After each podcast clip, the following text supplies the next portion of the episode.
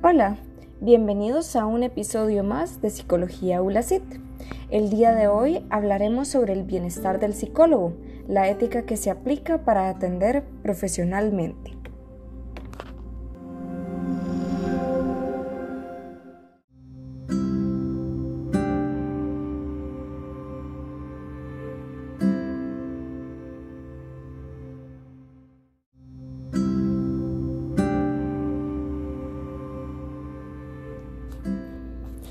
La práctica psicológica debe ser profesional, debe ser neutral, debe ser ambas. Debe estar relacionado con el seguimiento del código de ética profesional. Pero, ¿qué debemos hacer nosotros como psicólogos ante una situación personal y debamos cancelar una cita con un paciente? ¿Es éticamente correcto? ¿Se puede suspender? Es parte de lo que hablaremos a continuación. Todos los psicólogos tenemos el derecho de abstenernos en intervenir una consulta si las condiciones emocionales no son aptas para el paciente. Sin embargo, la ética, la psicología, la combinación de ambas, el reglamento para poder atender de manera profesional. ¿Cómo podemos llegar a ser excelentes psicólogos si formamos parte de este orden? Principalmente, nos enfocaremos en la importancia de la separación de lo personal y de lo profesional.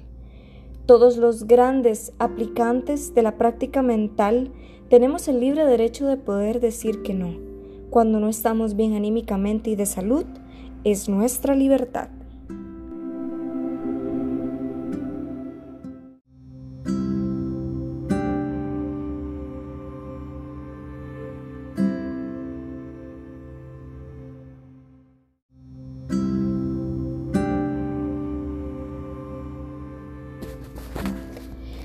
Según el artículo 10 del Código de Ética y Deontológico del Colegio de Profesionales de Psicología de Costa Rica, este indica que, en el ejercicio de la disciplina, la persona colegiada se abstendrá de intervenir en aquellos casos en los que sus condiciones anímicas o disposición para la atención puedan afectar negativamente su objetividad y la buena práctica psicológica.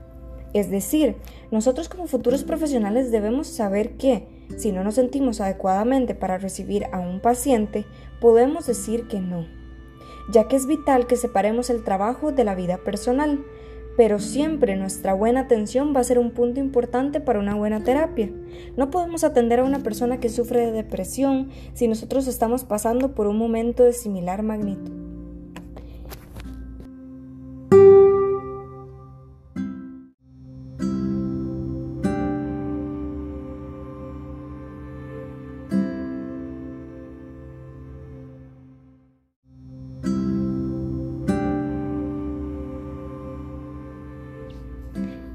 Es importante que un psicólogo profesional entienda la neutralidad en una consulta.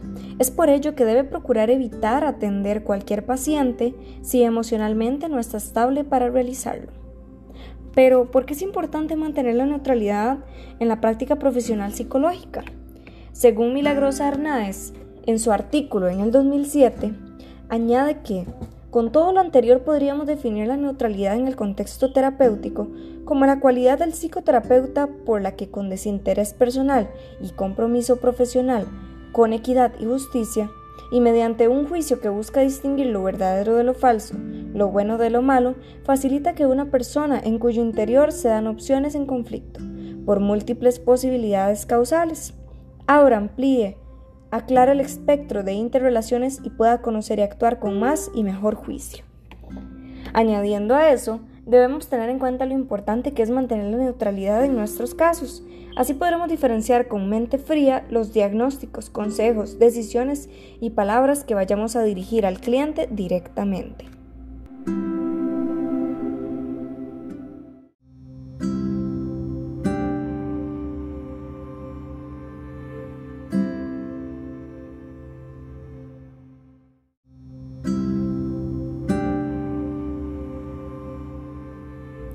Como conclusión, Es de suma importancia que nosotros como psicólogos sepamos profesionalmente aplicar la neutralidad, sabiendo que tenemos el derecho de rechazar cualquier consulta psicológica si no estamos dentro de nuestro espacio neutral y si no sentimos la seguridad de poder separar lo laboral de lo personal y tomar el código de ética como una regla vital para nuestra exitosa carrera dentro de la psicología. Dejando esto en claro, hemos finalizado nuestro pequeño segmento de Psicología ULACIT. Esperamos verlos pronto y muchas gracias.